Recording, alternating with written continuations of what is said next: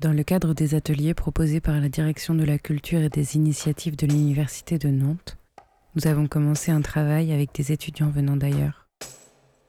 Cet atelier s'appelait Babel.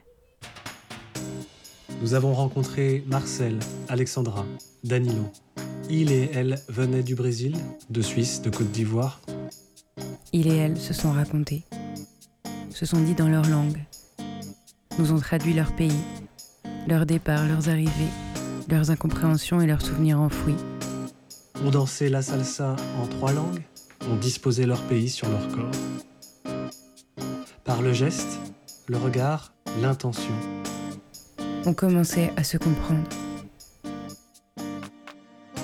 Je m'appelle Alexandra, j'ai 26 ans, äh, je suis de Suisse et habe Religionswissenschaften studiert, und zwar in Bern. Déjà, euh, je m'appelle Danilo, então eu já, eu já sou professor de francês e a ideia é me tornar formador de formadores. Euh, je suis euh, ici étudiant en Master 2 pour conclure le mestrado. Moi, je m'appelle Abeko Shaida Marcel. Chez nous en Afrique, on a de longs prénoms, c'est-à-dire deux, trois, quatre prénoms, voire même. Puis, un jour, tout s'est arrêté. Dès lundi et jusqu'à nouvel ordre, les crèches, les écoles, les collèges, les lycées et les universités seront fermés. Certains sont rentrés, d'autres sont partis. Comme ça, nous avons attendu quelque temps.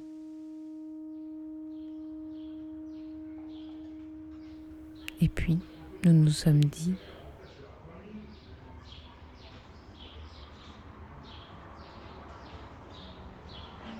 Si nous n'avions plus la possibilité de nous retrouver physiquement, nous pouvions ouvrir nos oreilles et nous questionner.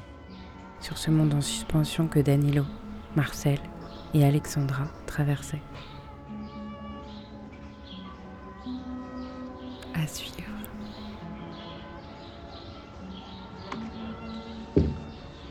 Ça, c'est dehors. euh, dans... Parce qu'on est dans un endroit où il y a des immeubles autour. Projet des éclaireurs compagnie, porté par la direction culture de l'Université de